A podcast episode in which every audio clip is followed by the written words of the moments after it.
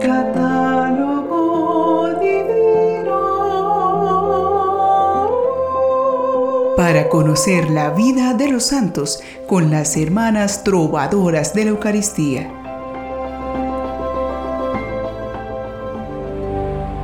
Lo que nos interesa, lo investigamos. Y como nos interesa ser mejores creyentes, investigamos aquello que pueda favorecerlo. Entonces sigamos explorando las páginas del catálogo divino, encontrando más pistas para poder fortalecer nuestro propósito de ser santos. En este día 14 de julio tenemos una gran lista de santos por conocer que pueden ayudarnos con su intercesión. Ellos son San Camilo de Lelis, presbítero, San Francisco Solano, presbítero, San Heracles, obispo, San Juan Juan Huichin, mártir, San Marchelmo, presbítero y monje, San Optaciano de Brescia, obispo, San Vicente, monje, Santa Tuscana, laica, Beato Orsnata, mártir, Beato Bonifacio, obispo y monje, Beata Angelina de Marciano, viuda y religiosa, Beato Gaspar de Bono, presbítero, Beato Ricardo Lanjon, mártir, y Beato Yebra Miguel, presbítero y mártir. Conozcamos a un beato etíope que buscó con todo compromiso la verdadera fe y luego como sacerdote la defendió y dio testimonio de ella hasta dar su último aliento por Cristo. Él es el beato Yebra Miguel. En su idioma, Yebra significa siervo. Miguel nació en 1788 en la aldea de Goyam, en Divo, Etiopía. De niño había sido pastor, pero pudo estudiar y llegó a ser un joven erudito. En su infancia perdió un ojo en un accidente, lo que en su cultura lo había dejado incapacitado para la mayoría de las formas de trabajo. En el monasterio de Mertule Mariam recibió la educación secundaria y fue novicio en el mismo. Su primera escuela de fe fue la copta.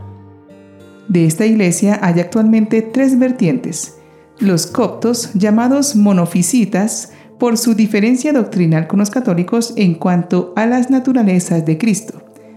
Los cristianos greco-ortodoxos en Egipto, también independientes a la iglesia romana, y los copto-católicos o católicos de rito alejandrino. Esta iglesia oriental católica tiene su principal sede en Egipto y tiene un rito litúrgico propio. Este patriarcado está en comunión con el pontífice romano.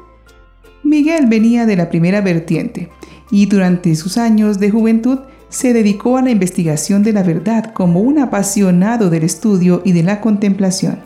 A los 25 años se hizo monje en su religión copta y se dedicó a la enseñanza. Fue maestro en la escuela de Gondar, siendo en su tiempo el más distinguido teólogo. Durante seis años siguió fielmente los deberes monásticos y estudió cuidadosamente toda la Biblia, los primeros concilios, los documentos de los padres de la Iglesia y otros documentos que él pudo alcanzar en su entorno. En 1813 era ya doctor en ciencias eclesiásticas.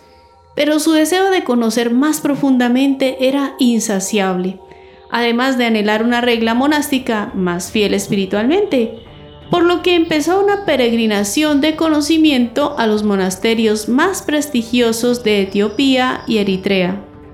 Por su amor a la verdad, tenía muchas dudas acerca del concepto del monofisismo propio de la iglesia copta, que decía que Jesucristo tenía una única naturaleza, distinto a lo que creemos los católicos, diciendo que Jesucristo tiene dos naturalezas, la humana y la divina, complementarias y sin mezcla. Pero Yebra Miguel no se había planteado nunca pasar al catolicismo romano. Cuando contaba ya con 53 años, la providencia puso a su lado el ejemplo, la ayuda y la abnegación de San Justino de Jacobis, vicario apostólico en Etiopía y obispo de Nilópoli, a quien profesó profunda veneración. Esto sucedió luego de que al morir el Abuna, u obispo copto de Etiopía, Yebra Miguel fuera a Egipto con una delegación para que el patriarca copto designara al sucesor del fallecido. Mientras, el obispo misionero San Justino de Jacobis, que tenía amistad con el príncipe Ubié, le propuso que el nuevo obispo fuera nombrado desde Roma.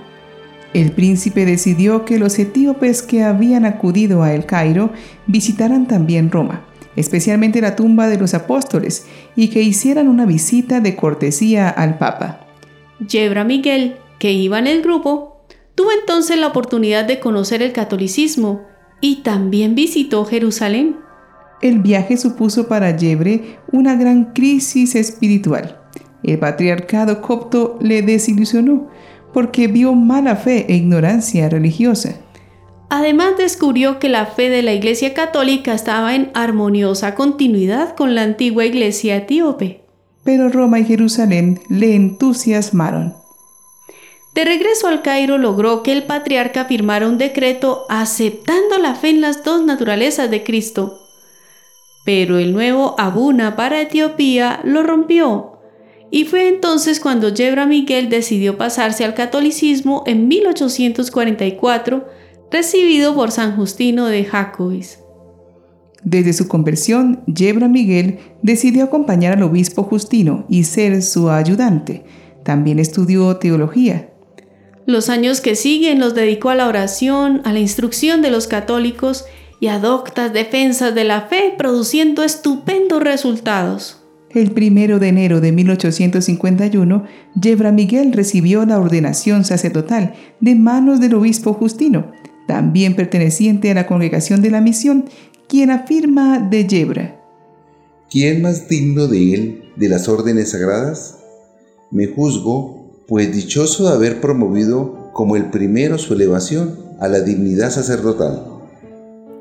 Luego Yebra pide ser admitido en la congregación religiosa de su obispo.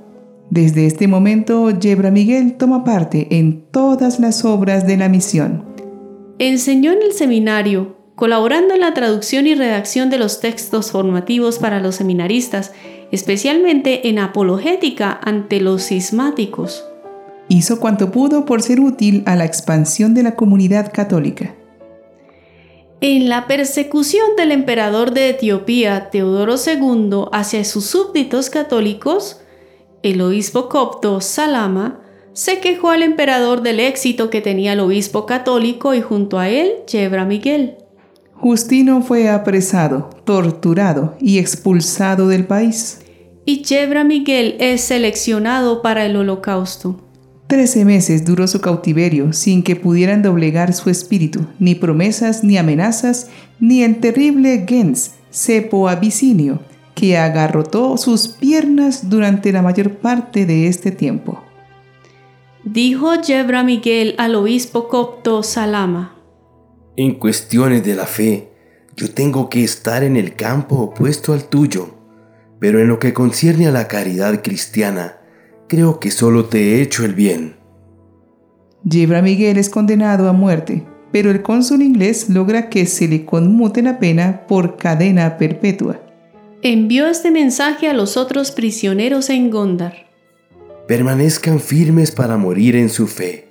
No tengo esperanzas de volver a veros en esta tierra.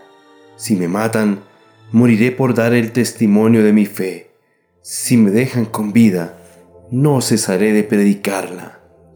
Buscando la apostasía de Yebra Miguel, fue cruelmente azotado sin que el sacerdote se echara atrás. Entonces fue obligado a seguir al rey en sus desplazamientos, yendo a pie y pasando muchas penalidades. Golpeado por orden del tirano en el único ojo sano que tenía, apareció más luminoso que nunca después del tormento, cuando todos pensaban verle ciego. Aunque agotado por la edad y sus sufrimientos, jamás se quejaba, demostrando serenidad y abnegación, hasta dejar su ración alimenticia a otros presos que padecían tanto como él. Así conquistó la estima de todos los que lo conocieron, incluso de los guardias. Contrajo finalmente una disentería y murió mientras iba caminando, cargado de cadenas, el 14 de julio de 1855. Los soldados le quitaron las cadenas y en medio de lágrimas, porque reconocían su valor y su santidad, Lo enterraron en una fosa común. Fue beatificado en el año 1926 por el Papa Pío XI. Oremos pidiendo la fidelidad valiente de este santo. Señor Dios nuestro, que misericordiosamente guiaste al aventurado Yebra Miguel hasta el conocimiento de la fe verdadera y admirablemente le fortaleciste en su testimonio, concede por sus méritos e intercesión que todos los pueblos te conozcan a ti, único Dios verdadero, y a tu enviado Jesucristo nuestro Señor. Amén. Hay algo hermoso que tiene nuestra fe. Todo lo que compone nuestra doctrina es coherente con la palabra de Dios y a la luz de la razón conserva una unidad armoniosa y comprensible, incluso aunque no se cuente con el don de la fe. Los profundos estudios que se hacen de ella sirven para evitar que se distorsione este anuncio que debe ser proclamado con toda claridad y fidelidad. Jesucristo, el Hijo de Dios, murió y resucitó para nuestra salvación. Dediquemos tiempo a conocer la Biblia y los documentos de la Iglesia esto nos ayuda a que nuestras prácticas de piedad no se queden en lo externo, sino que les demos su sentido verdadero. Y también nos mantiene en comunión y vivencia del Evangelio. Beato Yebra Miguel, ruega por nosotros.